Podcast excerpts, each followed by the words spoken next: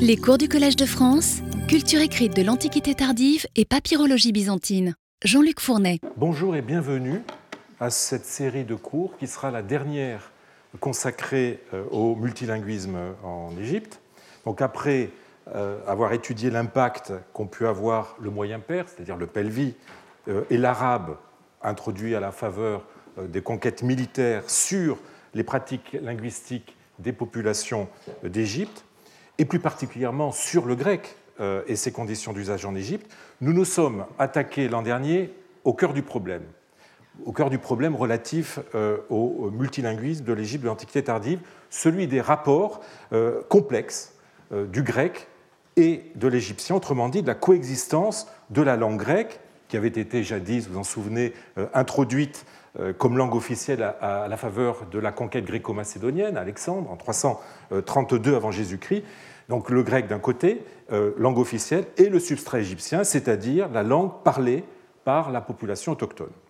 Alors l'an dernier, nous nous sommes intéressés euh, aux formes nouvelles que prend l'égyptien écrit, qui du fait d'un nouvel euh, environnement politico-religieux finit par abandonner les anciennes écritures traditionnelles, les hiéroglyphes, le hiératique et plus tardivement le démotique, pour se muer en copte, euh, une écriture qui emprunte son alphabet grec avec quelques lettres euh, son alphabet au grec avec quelques lettres supplémentaires euh, dérivées du démotique et qui correspondent à des phonèmes inconnus en grec. Alors nous avons suivi l'émergence de cette écriture qui, malgré quelques expérimentations plus anciennes élaborées dans les temples, est le fait des chrétiens qui ne cessent de se multiplier et qui deviennent majoritaires dans la vallée du Nil au IVe siècle après Jésus-Christ. Cette nouvelle écriture marque donc l'entrée de l'Égypte dans un nouveau paradigme culturel, celui du christianisme. Mais contrairement à ce qu'on pourrait croire, nous avons vu qu'elle n'a en rien, elle est en rien l'apanage de la population autochtone qui aurait tenté par son élaboration d'affirmer ce qu'on pourrait appeler une coptitude euh, militante face à un hellénisme jugé euh, trop envahissant, en tout cas antagoniste. Euh, en passant en revue les premiers témoignages du copte, qui vous en souvenez étaient presque tous littéraires, nous nous sommes rendus compte qu'ils émanaient des milieux égyptiens parfaitement hellénisés, que l'on pourrait qualifier de biculturels. Ces milieux devaient correspondre aux Égyptiens chrétiens qui commençaient à se constituer en élite dans les villages et dans les cités, élites qui, en même temps qu'elles participaient à la culture grecque, ont souhaité euh, d'autant plus se l'approprier euh, dans leur propre langue qu'il s'agissait désormais euh, des textes sur lesquels se fondait leur religion.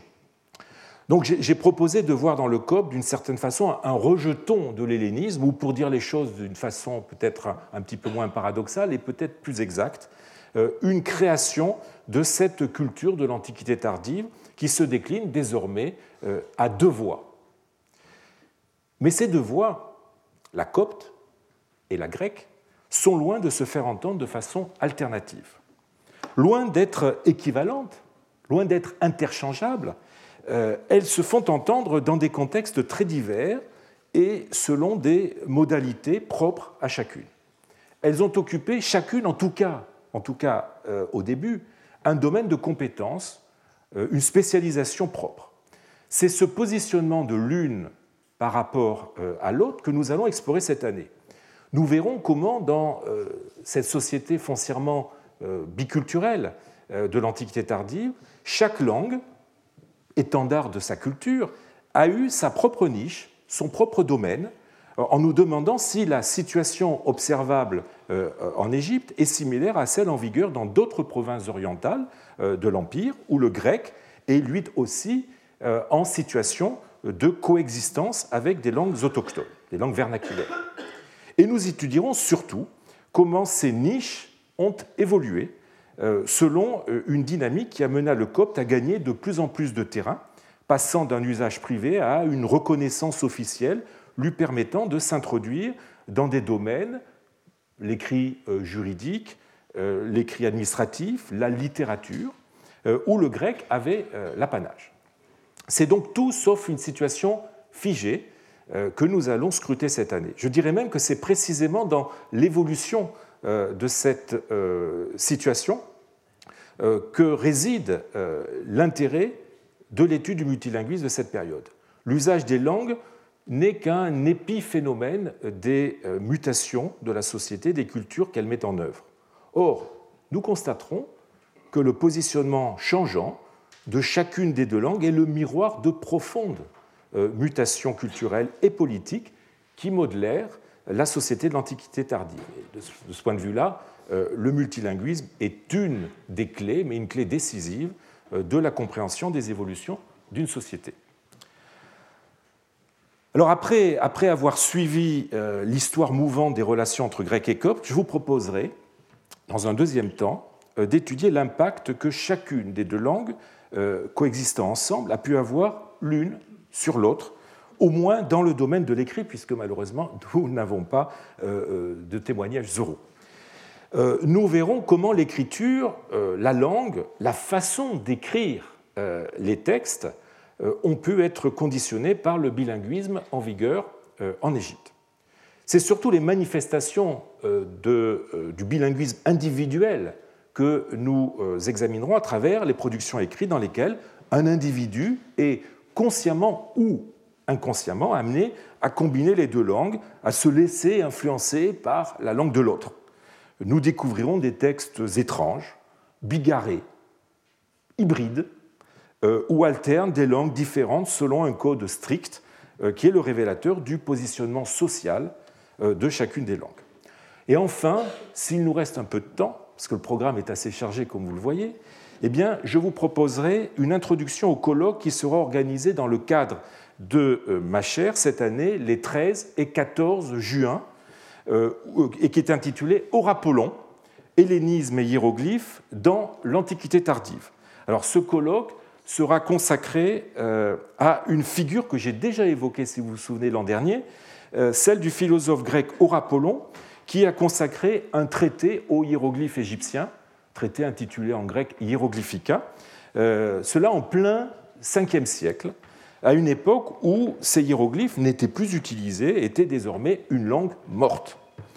Ce colloque sera l'occasion de réunir des égyptologues qui nous expliqueront en quoi le traité d'Orapollon est le reflet du dernier état de l'antique écriture hiéroglyphique et aussi euh, des spéculations euh, que dont cette écriture faisait l'objet chez les derniers prêtres égyptiens.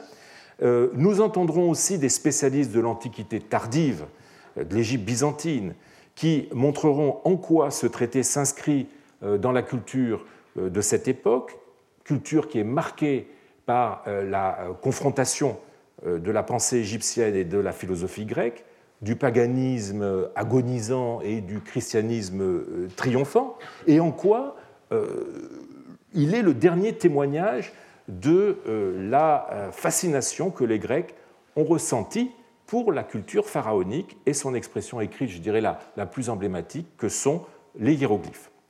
Cette fascination, vous le savez, s'est transmise à l'époque moderne grâce à la redécouverte par un Italien euh, du manuscrit euh, d'Orapollon sur une île grecque, l'île d'Andros, en 1419, euh, et redécouverte qui contribuera au développement durant la Renaissance et au-delà d'une véritable, véritable mode hiéroglyphique et d'une égyptophilie qui a marqué la littérature et les arts, comme nous le montrerons dans ce colloque des historiens de l'art et de la littérature de la Renaissance. Alors voilà le programme de cette année donc qui clôturera euh, l'étude du multilinguisme et de ses conséquences sur la culture écrite. Alors, reprenons donc le cours de notre investigation sur les rapports du grec et du copte. Nous avions fini euh, l'an dernier euh, nous avions fini l'année dernière en essayant de mieux définir le profil des utilisateurs du copte, qui utilisent le copte plutôt que le grec. Alors après avoir passé les différentes grilles d'interprétation susceptibles de rendre compte de la répartition grec-copte, hein, je ne sais pas si vous en souvenez, euh, nous avions parlé du, critère ethnique, du critère religieux, païen face aux, chrétiens, chalcédonien face aux anti-chalcédoniens, les partisans de ce qu'on appelle le, monophysisme, ou certains préfèrent parler de miaphysisme, des, des, clercs face aux moines, et enfin le critère socio-économique. Et nous avions finalement conclu que c'était euh, le critère de la fonctionnalité euh, documentaire qui était le plus satisfaisant et que plutôt que se demander qui euh, utilise le copte, il valait mieux se demander pour quel type de document, d'écrit, on utilise le copte. Cette approche permet de cheminer sur un terrain plus solide et de dégager des tendances qui, dirais-je, font système. Euh, je rappelle euh, les conclusions auxquelles nous avions abouti. Nous devons nous demander, euh, nous devons plutôt renoncer à prétendre vouloir savoir qui parlait COP pour se placer plus modestement, mais aussi avec plus de chances d'aboutir à des résultats solides sur le plan de l'usage écrit, le seul qui soit réellement documenté avec quelque objectivité. Euh, or, nous verrons que la meilleure explication qu'on puisse avancer est offerte tout simplement par les textes, par la documentation. Euh, elle y trouve sa raison, d'être. C'est la complémentarité des deux langues selon le contexte d'usage, autrement dit l'adéquation, adéquation qui peut se modifier avec le temps, entre la langue et le type de document écrit. Cette adéquation est évidemment conditionnée par des normes sociales euh, et se conforme aux attentes des individus. Et c'est en cela euh, qu'elle prend une dimension socioculturelle qui dépasse euh, le niveau des simples pratiques langagières individuelles. En effet, qu'avions-nous constaté dans notre parcours à travers les premiers témoignages écrits en copte, ceux de la fin du IIIe, des dernières décennies du IIIe siècle et du IVe siècle Les premiers qui datent des dernières décennies du IIIe ou du début du IVe siècle, sont des textes littéraires euh, bibliques ou en relation avec la Bible. Alors, il s'agit, je vous le rappelle, d'une euh, version uniquement copte euh, d'un livre biblique, les Proverbes, avec le papyrus Bodmer VI. Il s'agit d'une version copte des livres bibliques dans un codex contenant aussi la version grecque ou d'autres extraits en grec avec l'Ecclésiaste, dans un papyrus de Hambourg, papyrus bilingue de Hambourg numéro 1. Il, s'agit aussi d'annotations marginales à un texte grec principal, en l'occurrence Isaïe avec le Pechester BT 7, ou bien euh, les prophètes euh, mineurs avec le manuscrit de la euh, Free Collection numéro 5. Il s'agit aussi de gloses à des lemmes grecs, en l'occurrence des gloses à Osée et Amos, dans un papyrus du British Museum. Et enfin, deux passages bibliques d'un codex, dans, un codex scolaire grec, en l'occurrence le psaume 46, dans une tablette de la Baudelaïenne, et peut-être, peut-être, dans l'évangile de Jean, dans un papyrus de la Chester Beatty Library. Autrement dit, autrement dit, avant de devenir visible dans les documents, surtout à partir du milieu du IVe siècle, le copte fait son apparition dans nos sources comme médium lié à l'apprentissage, que ce dernier soit tourné vers le grec ou qu'il se fasse sur une base grecque. Je rappelle, par exemple, que dans le glossaire euh, à Osée du, British Museum, les lemmes sont grecs et les glosses sont coptes. Autrement dit, ce glossaire a été conçu avec la finalité de permettre de mieux comprendre, de comprendre ou de mieux comprendre euh, la version grecque. Alors, si l'on met euh, de côté le cas d'un ostracone qui nous avait beaucoup retenu l'an dernier, le Papyrus Kelly 729, qui est assez isolé, linguistiquement assez atypique, eh bien, si l'on met de côté ce, texte, il faut attendre le second tiers du IVe siècle pour voir se développer le copte comme médium non plus littéraire ou paralittéraire, scolaire, etc., mais servant euh, à la communication de la vie de tous les jours, tandis que l'on continue à utiliser le copte pour la copie des textes bibliques. Alors, rappelons vite, à travers les exemples bilingues que nous avions définis pour le 4e et 5e siècle, comment celui-ci se situe par rapport au grec, en précisant quelle est la nature des textes pour lesquels il était usité. Euh, mes comptages, que vous allez voir euh, à l'écran, ne prennent euh, en compte que les documents. Alors, le premier ensemble, c'est celui des archives du monastère mélicien d'Ator ou de Fator, qui se situe dans le Nome, c'est-à-dire le district sinopolite ou héracléopolite, et qui est constitué de deux sous-archives. La sous-archive d'Apa Paieus, qui date à peu près de 330-340, et vous voyez que dans ces sous-archives, eh bien, vous avez six textes coptes, et ces six textes coptes sont tous des lettres. Vous avez cinq textes grecs, euh, et ces textes grecs sont pour quatre des lettres, pour un, un texte juridique grec, en l'occurrence euh, un euh, contrat de nomination d'un représentant. Et dans l'autre sous-archive, ou dans les autres sous-archives, celles de Néphéros, qui sont un petit peu plus tardives, 360-370, eh bien, vous avez deux textes coptes qui sont tous les deux des lettres, 40 textes grecs, 24 sont des lettres, 16 euh, d'autres euh, documents, en l'occurrence des contrats, des reçus fiscaux, etc. Euh, le deuxième sous-ensemble, ce sont les papyrus. Le deuxième ensemble, pardon, ce sont les papyrus de Nagamadi qui, sont, qui ont été retrouvés dans les relures de ces codex qui ont défrayé la, chronique, surtout le codex 7 et le codex 8, qui datent de la, de la même époque il s'agit d'un ensemble de textes qui n'est pas totalement homogène, puisque évidemment, ils ont servi de remploi euh, dans euh, les relures de ces, euh, livres. Eh bien, nous avons 16 textes coptes, les 16 sont tous des lettres. 153 textes grecs, 19 sont des lettres, 19 des listes ou des comptes, 6 des textes juridiques, 2 des ordonnances impériales, une pétition et comme il s'agit souvent de, fragments euh, extrêmement abrasés, effacés, etc., eh il y a plus d'une centaine euh, de ces textes qui sont malheureusement de nature indéterminée.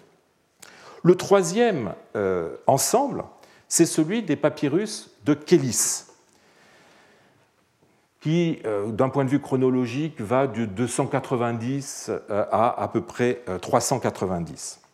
Eh bien, il y a 207 textes coptes 198 lettres, plus 8 listes ou comptes privés, et un document juridique sous la forme d'une lettre sur laquelle euh, je reviendrai. À côté de ces 207 textes coptes, nous avons environ 450 textes grecs qui sont des lettres, des reçus, des pétitions, des documents juridiques administratifs, comptes, etc. Je ne vous ai pas mis les chiffres exacts car euh, ces textes sont en voie, ne sont pas tous encore publiés. Il y a encore un certain nombre, des dizaines de textes qui sont encore inédits, qui seront publiés, j'espère, dans les prochaines années. Le quatrième ensemble, et le dernier euh, qui nous retiendra, euh, eh bien, ce sont les archives d'Apajan. Vous vous souvenez d'Apajan, cet anachorète qui prédisait l'avenir, qui attirait des foules? Eh bien, euh, dans ces archives qui, datent, qui viennent du Nome lycopolite et qui datent à peu près de 375-400, nous avons 20 lettres en copte, qui sont 20, textes coptes qui sont tous des lettres, et 14 textes grecs qui sont aussi euh, tous des lettres. Les documents coptes euh, sont, durant le 5e siècle, moins abondants. Hein, vous savez, je vous ai mis ce graphique qui vous permet de vous en rendre compte que vous avez une chute brutale euh, euh, du nombre de, textes durant ce siècle pour des raisons euh, qui, ont été, qui sont complexes, sur lesquelles je n'ai pas le temps de m'apesantir, sur lesquelles je n'ai pas le temps de m'apesantir. les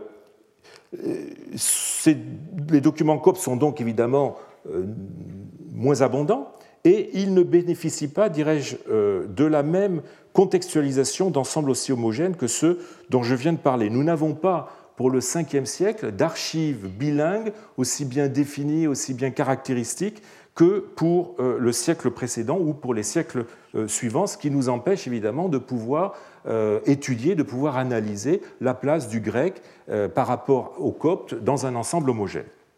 Malgré cela, la documentation de ce siècle offre pour chacune des langues un faciès identique aux archives du IVe siècle. Il faut en fait attendre la seconde moitié du VIe et même, je dirais, la fin du VIe siècle pour que euh, ce faciès se modifie pour que se produise une petite révolution dont nous reparlerons.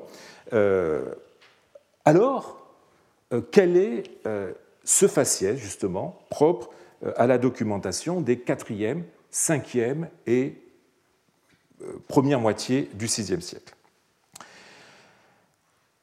Le copte y est employé exclusivement, à l'exception de quelques rares comptabilités privées, vous l'avez vu, dans le domaine épistolaire dans les lettres privées. Nous n'avons rencontré en copte aucun contrat, ce qu'on appelle des documents juridiques, hein, ce que les Anglais appellent legal texts, euh, aucune pétition, autrement dit de documents judiciaires. Vous savez la place importante qu'a eu la pétition euh, dans, l'Antiquité, hein, lorsqu'on avait un problème euh, on se plaignait, on, ouvrait un procès en envoyant à l'administration une pétition. Nous avons énormément des milliers de, pétitions qui nous sont parvenues. Nous n'avons non plus aucun reçu d'impôt, et là encore, euh, la place de la fiscalité est très importante dans la documentation papyrologique, aucune notification euh, administrative. Bref, nous n'avons aucun de ces documents en copte, aucun de ces documents qui font la richesse, la variété la diversité des sources papyrologiques grecques euh, et qui se rencontrent dans des archives bilingues que nous avons passées en revue exclusivement, vous avez vu, dans leurs composantes grecques. Vous voyez que se dessine en fait une scission très claire de la documentation qui est basée sur une répartition linguistique. Le copte est utilisé pour les écrits de la sphère privée, le grec pour toutes les sortes d'écrits à la fois privés et ceux euh, ressortissant à la sphère publique euh, ou euh, juridique. Le copte est la langue de l'écrit informel, les lettres qu'on s'écrit entre connaissances ou famille, de la famille, tandis que le grec est le seul à être utilisé pour l'écrit formel, celui qui est réglementé, réglementé par la norme juridique ou par les institutions administratives. Cette constatation semble souffrir de très rares exceptions. Ainsi, au milieu des onze ostracas coptes trouvés sur le site de Douche, l'ancienne Cusis, ou Kizis si vous l'écrivez avec un Y, vous vous en souvenez, je vous en ai parlé l'année dernière, 11, euh, euh, au milieu de ces 11 ostracas euh, coptes, qui ont été retrouvés à côté de presque 330 grecs, eh bien, on relève la présence d'un texte qui tranche sur le reste. Il s'agit de l'ostracone douche 1.49, une lettre adressée par un princeps. Un princeps, c'est un officier militaire et qui traite de distribution de blé. Alors, voici le texte copte, je vais vous en donner la traduction. C'est un des très rares euh, textes coptes de douche à avoir été publié. Les autres euh, sont, toujours inédits et euh, n'ont fait la description que, enfin, n'ont fait l'objet que de, courtes descriptions dans la publication des ostracas de douche. Alors voilà la traduction du texte. Pistoïs, Princeps, écrit à son bien-aimé frère Sansno, Salut dans le Seigneur. Ren Voilà neuf artables de blé. Alors les artables, c'est une mesure, hein, une mesure qui fait à peu près, mesure sèche qui fait à peu près 40 litres. Voici neuf artables de blé. Je les ai envoyés pour que vous euh, les répartissiez entre vous. Donnez sa part à Dio le chamelier, en fonction du prix du marché. Alors le texte copte est, plus, est moins clair, littéralement selon ce que vous en tireriez en le vendant. Euh, et écrivez combien vous avez été payé. Porte-toi bien dans le Seigneur, Ujai Rem. S'il doit bien s'agir d'anones militaires, vous savez, les anones militaires, ce sont ces, impôts en nature qui étaient destinés à l'entretien de l'armée. c'est un sujet qui revient très souvent dans les ostracas de, de, Douche, où la forte présence militaire s'explique par la, présence d'une forteresse romaine qui est sur le site même de Douche. Eh bien, s'il s'agit d'un node militaire, on pourrait penser que nous avons affaire à une lettre administrative stricto sensu, qui suit une procédure officielle. Mais il peut euh, tout aussi bien s'agir d'une missive officieuse envoyée à un corélégionnaire euh, que connaît bien Pistoïs. En tout cas, on remarquera que la diplomatique, la structure de cette lettre euh, est en complet décalage avec celle des lettres administratives grecques contemporaines, où le salut chrétien, hein, souvenez-vous, euh, Rempedjoes Kaire, ou à la fin Ujai Rempedjoes, salut dans le Seigneur, où le salut chrétien n'a absolument pas sa place. Alors on a un autre cas qui peut être aussi douteux, c'est l'Ostracone douche 283, qui est une lettre en copte écrite par un officier, un optio, mais malheureusement, nous ne savons pas de quoi elle traite puisqu'elle est toujours euh, inédite.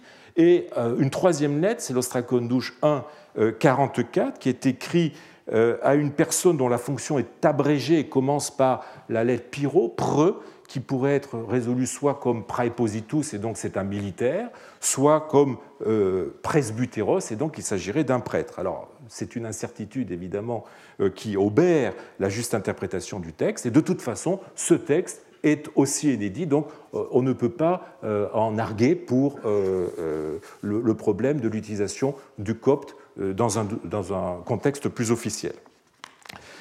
en fait, il y a une seule exception qui soit incontestable. Une seule exception, et c'est un texte qui a été récemment édité en 2014 et qui n'a pas pourtant fait beaucoup parler de lui depuis lors, alors que c'est une pièce tout à fait singulière. Il s'agit d'un papyrus de Kélis, publié dans le volume 7 sous le numéro 123, qui est passé complètement inaperçu au milieu des lettres privées parmi lesquelles il est édité. C'est en fait, comme l'ont bien vu euh, les éditeurs, un reçu de prêt et un engagement à le rembourser en nature. C'est ce qu'on appelle une vente à terme, ce que les Anglais appellent dans, dans, leur langue technique un sale in advance. Alors voici le texte euh, tel que euh, je le lis. Hein. J'apporte quelques euh, nouvelles lectures par rapport à l'édition. Je vous donne la traduction. À mon bien-aimé frère Joseph, fils de Bessas, de Louis Horos, Salut dans le Seigneur. C'est le début de la lettre, qu'on appelle le prescrit, qui est écrit en grec. Ensuite, nous passons au copte. Je reconnais avoir reçu de toi ce solidus, hein, le solidus c'est un sou d'or, une unité monétaire, pour en faire un usage convenable. Alors le copte a une formule un peu énigmatique pour euh, l'usage mot à mot et le juste, ou le digne, hein, peu euh, empcha, euh, de sorte que je te paierai ces 20 koeis d'huile. Alors, le, le c'est le pluriel de kous, c'est une mesure d'huile. Euh, les 20 koeis d'huile, ça fait à peu près 60 litres. Selon le kous étalon de mon père Shoei, du monastère, sans qu'il y ait aucune contestation. Je rédige cette lettre à ton attention comme garantie. Porte-toi bien dans le Seigneur, mon frère bien-aimé, honoré et malheureusement à la fin nous avons quelque chose d'un petit peu bizarre, euh, euh, qui n'a pas été compris par les éditeurs. Ce document emprunte au reçu grec son formulaire, comme le montre bien un texte contemporain trouvé euh, à Kélis. Malheureusement, je vois que euh, le grec n'est pas sorti correctement à l'écran, mais ce n'est pas grave, je vais vous donner la traduction. Aurelius Capiton, fils de Capiton, vous voyez la, grande imagination euh, des gréco-égyptiens quand il s'agit de choisir des noms pour leurs enfants, ils donnent souvent les mêmes noms. Euh, donc Aurelius Capiton, fils de Capiton, du village de Kélis, résidant dans le hameau de Thio du nom Motite, hein, c'est le district dans lequel se situait Kélis, à Aurelius Syros, fils de Psaïs, originaire du même village, du même nom. Salut. Je reconnais avoir reçu et emprunté auprès de toi, pour un usage personnel et nécessaire, un soudor, un solidus. Total, un solidus. Alors, très souvent dans les documents, vous avez ce qu'on appelle une récapitulation, c'est-à-dire qu'on donne la somme euh, en toutes lettres, euh, et puis ensuite, on fait un total avec les chiffres.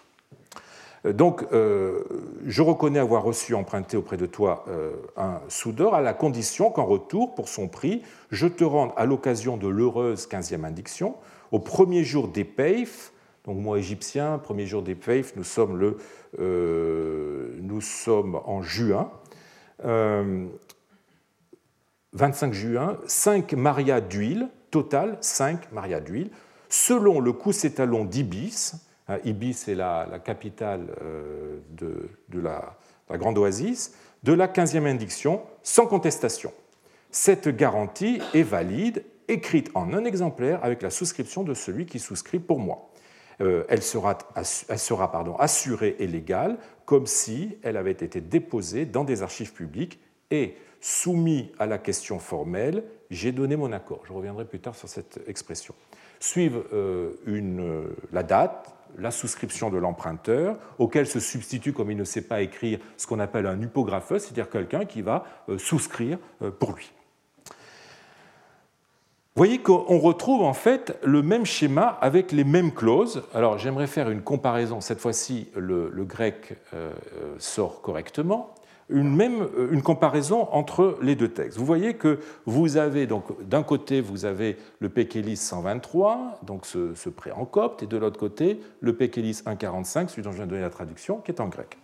Donc on, va essayer de comparer, vous verrez que les textes sont se calquent tout à fait bien vous avez euh, la même formule de euh, déclaration. Euh, en copte, eh bien, je, reconnais avoir reçu de toi ce solidus, et le terme qui est utilisé en copte, c'est homologué, qui est, le même mot grec que l'on retrouve donc dans le texte grec. Hein, je reconnais avoir reçu et emprunté auprès de toi un solidus d'or. Vous avez aussi la même façon d'exprimer la finalité du prêt qui est exprimé, alors cette fois-ci c'est le grec qui ne sort pas bien, décidément j'ai un problème avec mon PowerPoint.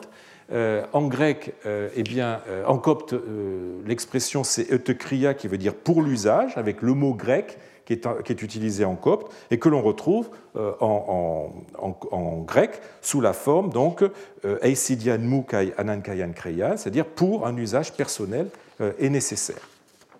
Vous avez aussi euh, une clause de, remboursement qui est assez euh, semblable, en copte de sorte que je te paierai ces 20 coïs d'huile, et en grec, euh, à la condition qu'en retour, pour son prix, je te rende 5 marias d'huile. Il est question aussi dans les deux textes de la mesure étalon. Vous savez que les mesures étaient extrêmement variées à cette époque. Euh, pas d'ailleurs qu'à cette époque, hein, jusqu'à l'époque moderne. Euh, et donc, euh, lorsqu'on remboursait quelque chose, eh bien, il fallait s'entendre sur la mesure qui allait servir d'étalon pour ce remboursement. Et donc, c'est une clause qui apparaît très souvent dans, nos textes. Et là, vous voyez que vous avez la même façon, même si ce n'est pas à la même mesure, parce qu'on a deux textes différents, mais la même façon d'exprimer euh, cela, euh, en copte, selon le cous étalon de mon père Shoei du monastère, alors qu'en grec, c'est selon le cous étalon d'Ibis de la 15e indiction. Vous avez aussi une clause de non-contestation qui s'exprime à peu près de la même façon, en copte, sans qu'il y ait aucune contestation, et le mot contestation en copte, c'est tout simplement le mot grec antilogia, celui que nous retrouvons euh, dans le texte euh, euh, grec choris antilogia, sans aucune contestation. Vous avez aussi ce qu'on appelle une clause de sécurité. en copte, je rédige cette lettre à ton intention comme garantie, donc pour la sécurité de celui à qui on écrit le document. Cette clause est absente du texte grec qui de toute façon n'apparaît pas à l'écran, mais elle se retrouve dans d'autres prêts de Kélis où elle est exprimée sous la forme j'ai émis ce document valide pour ta sécurité. Et vous voyez qu'en fait, en, copte, vous avez le mot orej qui est utilisé, qui correspond en grec au mot asphaleia, hein, assurance, qui correspond techniquement au grec asphaleia, qui veut dire assurance, garantie, sécurité. On remarquera que la formulation du texte copte est dans l'ensemble plus courte que celle du texte grec. Euh, le grec aime bien à cette époque des syntagmes binaires. On exprime une chose toujours avec deux mots qui ne sont pas toujours des, synonymes. Là, par exemple, euh, vous avez... Euh, qu'est-ce qui se passe?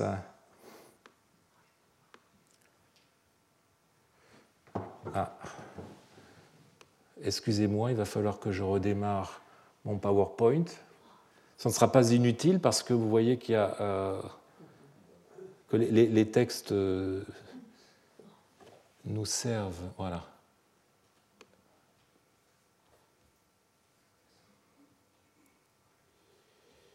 Alors.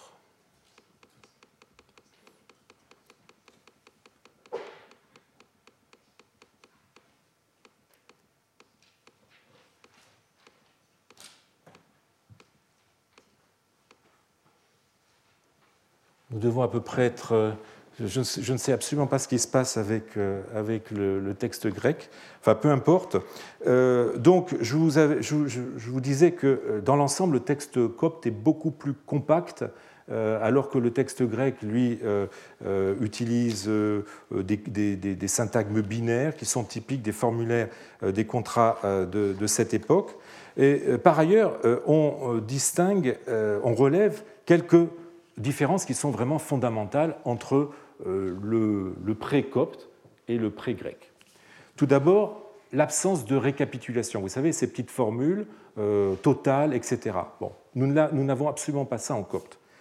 Euh, bon, l'absence de la clause de validité est ce qu'on appelle techniquement, je suis désolé d'être un peu technique, mais malheureusement c'est toujours dans les détails techniques que se nichent les, problèmes ce qu'on appelle la stipulation. La stipulation, c'est quoi?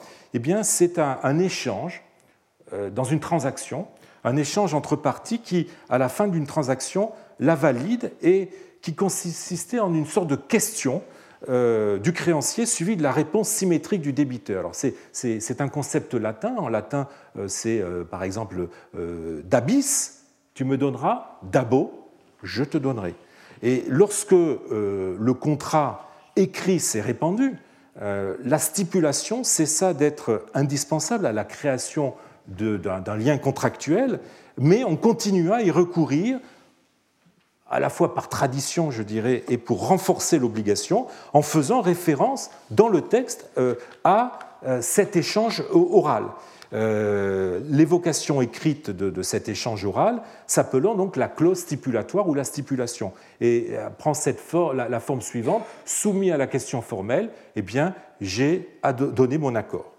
Euh, eh bien, vous voyez que en copte, nous n'avons pas cette clause stipulatoire ni cette clause de validité. on peut se demander si l'absence criante de ces clauses, notamment, je dirais, la clause de validité, euh, ne serait pas dû au statut informel que ce document euh, avait, euh, document qui ne peut revendiquer la même validité légale qu'un document grec en bonne et due forme. Mais la différence la plus patente entre notre texte copte et notre texte grec tient à la forme épistolaire, la forme de lettre dans laquelle le texte copte est rédigé. Il commence avec euh, un prescrit, alors je ne sais pas, voilà, il commence avec un euh, de lettres privées qui est caractérisé par l'absence de ce qu'on appelle le, le gentilis. Le gentilis, hein, c'est Aurelius, hein, tous les citoyens de l'Empire euh, prennent le gentilis Aurelius à partir de la constitution antoninienne en 212, et puis plus tard, on pouvait avoir aussi comme gentilis Flavius lorsqu'on appartenait à une couche sociale plus élevée ou une strate supérieure de, la fonction publique. Eh bien, vous voyez que nous n'avons pas dans, les prescrits, dans le prescrit copte l'utilisation du gentilis, non plus que de l'origo. L'origo, c'est la déclinaison de l'origine de l'individu. Un individu se présente toujours dans un texte en disant moi, un tel, fils d'un tel, originaire de tel endroit. Il fallait toujours que l'origine soit, mentionnée. Donc ce, prescrit de lettres privées est caractérisé par l'absence de, de Gentilis et d'Origo, mais euh, aussi euh, par l'usage de déterminations affectives. Par exemple, euh, agapeto adelpho dans notre texte, mon bien-aimé frère, ou adelphos, frère, a ici un sens figuré.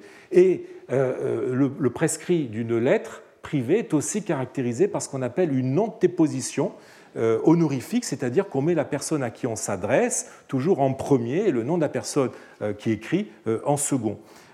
C'est le cas dans notre texte. Eh bien,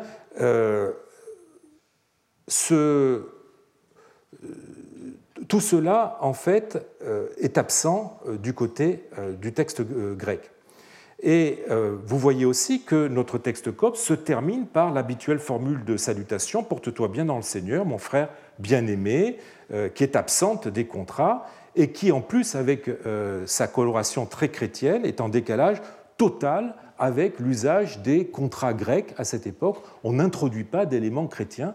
Euh, on le fera un petit peu plus tard. C'est un, sujet sur lequel j'aurai l'occasion de revenir, je pense, l'an prochain.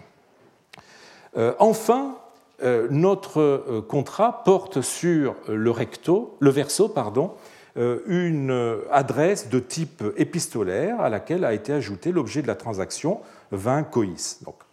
Euh, l'adoption de la forme épistolaire euh, explique l'absence problématique vraiment pour un document juridique des souscriptions du déclarant et éventuellement des témoins, comme c'est le cas notre pré-copte. Vous n'avez pas de. Normalement, le, déclarant aurait dû à la fin dire Moi, un tel, je souscris, etc. Et ce n'est pas le cas. Euh,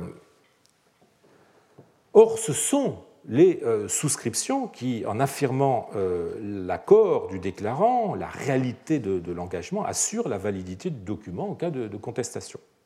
Alors, comment interpréter la forme épistolaire de ce texte, puisque le recours à une forme plutôt qu'à une autre est toujours signifiante La lettre privée, avec sa structure propre appartenant à la sphère de, l'écrit qui s'opposait aux documents juridiques, euh, qui actait euh, les diverses transactions qui étaient amenées à passer les anciens, euh, et qui suivait un formulaire et une structure différentes.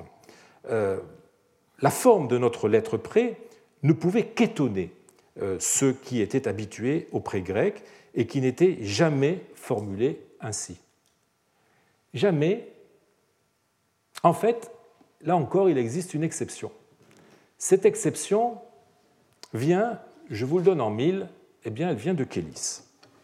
Il s'agit, décidément, j'ai vraiment des problèmes avec mon PowerPoint, il s'agit euh, d'un contrat de prêt grec qui adopte la forme d'une lettre privée. Alors, je vous donne la traduction de ce texte à mon maître Pisistratos, de la, de la part de Palémon, fils de Palémon, salut. Je te dois, littéralement c'est tu as chez moi, sous-entendu un crédit, je te dois comme arriéré du prix du chariot une myriade de talents d'argent. Ça a l'air d'être une, une somme stratosphérique, énorme, etc. Mais en fait, on a une période d'inflation, c'est presque rien. Euh, total une myriade de talents, à condition que je te les rende le 30 du mois de Tibi, c'est-à-dire 25-26 janvier, euh, selon le calendrier égyptien, sans contestation ni prétexte spécieux. Et j'ai émis pour toi cette lettre pour ta garantie. Mais si le jour de l'échéance, je néglige le remboursement, je devrais payer la dite somme en talents avec X intérêt, le chiffre a disparu, euh, selon la coutume locale jusqu'au remboursement de la dite myriade de talents. Je souhaite que tu sois en bonne santé, mon maître, jouissant de la euh, prospérité pendant de nombreuses années. Moi, Flavius Macarios, fils de Ptou, cavalier, j'ai écrit à sa demande pour lui qui ne sait pas écrire. Donc vous voyez qu'en fait le, prêteur ne sait pas écrire, il demande à quelqu'un d'autre de souscrire euh, à sa place. Et au verso, vous avez à mon maître Pisistratos, de la part de Palamon, fils de Palamon, une myriade de talents. Ce prêt suit exactement le même formulaire que notre précopte, hein, le papyrus Kélis 723, à ceci près, et c'est loin d'être un détail, qu'il se conclut par une souscription euh, de, euh, du, déclarant, en l'occurrence euh, souscription apposée par quelqu'un d'autre, l'hypographos, qui en garantit donc la validité. Il s'intitule, comme notre document copte, épistolé. Vous ne le voyez pas, mais faites-moi confiance. Hein, à la ligne 14-16, vous avez l'expression J'ai émis cette lettre pour toi, euh, épistolène.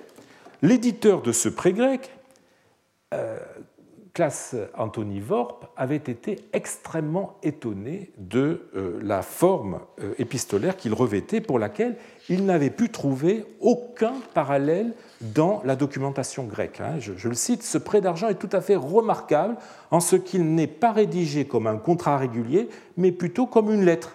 Nous n'avons trouvé aucun parallèle à cette déviation par rapport à un contrat euh, de prêt grec normal.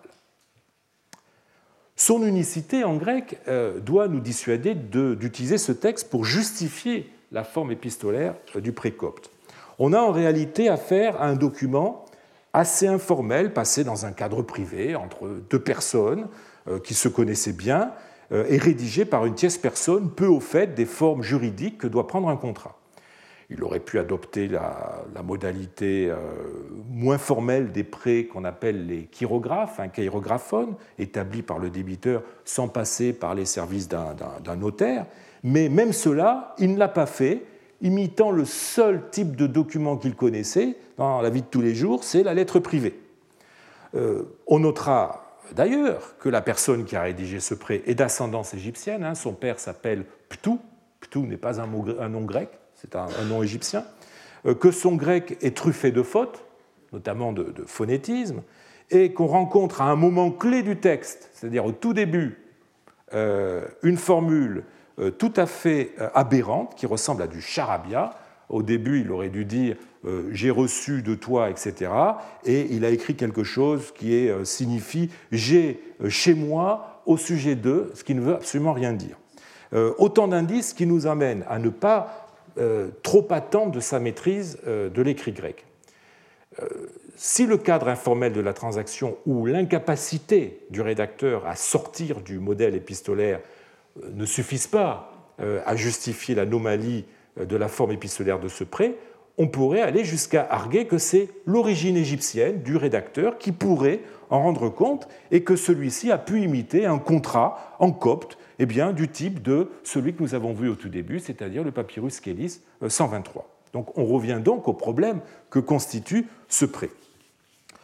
Euh, en fait, euh, si le contrat grec est une anomalie, anomalie puisqu'on disposait en grec d'autres formes plus régulières pour acter des transactions comme un, comme un prêt, eh bien le contrat copte, lui, n'en est pas vraiment une. On l'a vu, euh, le copte ne connaissait au IVe siècle qu'une seule expression, la lettre. Aussi, notre habitant de Kélis a-t-il été condamné euh, à écrire son contrat sous la forme d'une lettre privée. Euh, il aurait pu l'écrire en grec, d'autant qu'il connaît cette langue, puisque vous avez vu que dans l'introduction de sa lettre, il utilise le grec. Pourquoi a-t-il préféré le faire en copte alors même que cette langue n'était pas utilisée pour acter des, transactions? Il est extrêmement difficile de répondre maintenant à cette question. Peut-être a-t-il essayé d'innover. En tout cas, sa tentative est restée isolée. Alors il a beau être une exception, ce papyrus, Kélis 123, est riche d'enseignements. Il montre qu'on a pu sporadiquement essayer d'utiliser le copte à d'autres fins que la communication informelle de type épistolaire. Mais le seul fait que nos kélites aux habitants de Kélis, désireux euh, d'émanciper le copte de sa seule fonction d'échange épistolaire en l'employant à des fins juridiques, le seul fait que euh, nos kélites ont renoncé à calquer en copte euh, les chirographes grecs ou les documents notariés grecs et se sont accommodés du moule épistolaire, eh témoignent de la conscience qu'ils avaient d'une incompatibilité entre copte et instrument juridique. Notre pré-copte, par sa forme, renonce à avoir le même statut qu'un document légal grec, même s'il en revendique les mêmes effets. Il est l'indice, et j'insiste bien là-dessus, il est l'indice d'une acceptation intégrée au niveau collectif de l'incapacité du copte à pouvoir être une langue de droit, en tout cas à cette époque. Cette semi-exception mise à part, on a beau chercher, on ne trouve aucun document de nature judiciaire ou de nature juridique en copte durant cette période. Quand on veut écrire une pétition pour dénoncer un problème que l'on a subi, enfin une injustice que l'on a subie, ou quand on veut passer une transaction, eh bien on a recours au grec. Si on ne maîtrise pas le grec, on s'adresse alors à un notaire bilingue qui traduit oralement à son client, de grec en copte, le texte du document qu'il rédige avant que le client en question n'appose euh, sa souscription, hein, l'équivalent de, notre signature moderne, qui, vaut accord. Si euh, on n'est pas en mesure de comprendre le texte du contrat grec, on est souvent, mais pas toujours, incapable d'apposer sa souscription en, grec. On fait donc appel à un tiers, ce qu'on appelle un hypographus, euh, qui va souscrire à la demande de l'intéressé. Cette situation est rappelée à la fin d'une liquidation euh, de dette de 545, voilà que vous avez à l'écran. Euh, et quand tous les termes du contrat ont été lus et traduits euh, et qu'ils les ont satisfaits, eh bien, ils, c'est euh, les déclarants du, contrat, ils ont souscrit par l'intermédiaire de Pamoutios, à qui ils ont demandé de le faire parce qu'ils sont analphabètes. Il n'est pas besoin de préciser qu'un alphabète ici signifie évidemment un alphabète en grec. Euh, la traduction euh, des actes à l'attention des parties était si fréquente que la plupart du temps, eh bien, on ne prenait même pas euh, la peine de le préciser, sauf, je dirais, sous le calame de notaires un peu trop vétilleux ou peut-être un peu trop loquaces ou bavards. Et je voudrais vous en donner des exemples. on n'en on on a pas beaucoup d'exemples, mais vous avez un papyrus de Munich de 594 où on parle aussi de traduction et un papyrus euh, de Londres, 177, sur lequel j'aurai l'occasion de revenir plus tard dans l'année, euh, euh, qui, date des années 610. Vous voyez, quand je parlais de, notaires bavards, je crois que je n'ai pas totalement tort lorsqu'on regarde le nombre de lignes de ces textes. Le, premier, je n'ai peut-être pas mis le nombre de lignes, mais on doit être aux alentours d'une centaine. Le second, euh, fait 85 euh, lignes et le troisième 89 lignes. Alors, il n'était donc pas question de rédiger le texte d'un contrat en copte, euh, ni même d'y apposer une souscription dans une autre langue que le grec, contrairement aux contrats notariés grecs de l'époque ptolémaïque ou du début de l'époque romaine, où les déclarants égyptiens pouvaient souscrire en démotique. Donc il y, a, vraiment une différence euh, qui est intéressante à constater. Les contre-exemples que l'on pourrait alléguer sont douteux. On a cru voir une souscription copte euh, dans un euh, contrat grec du VIe siècle. Le voilà à l'écran.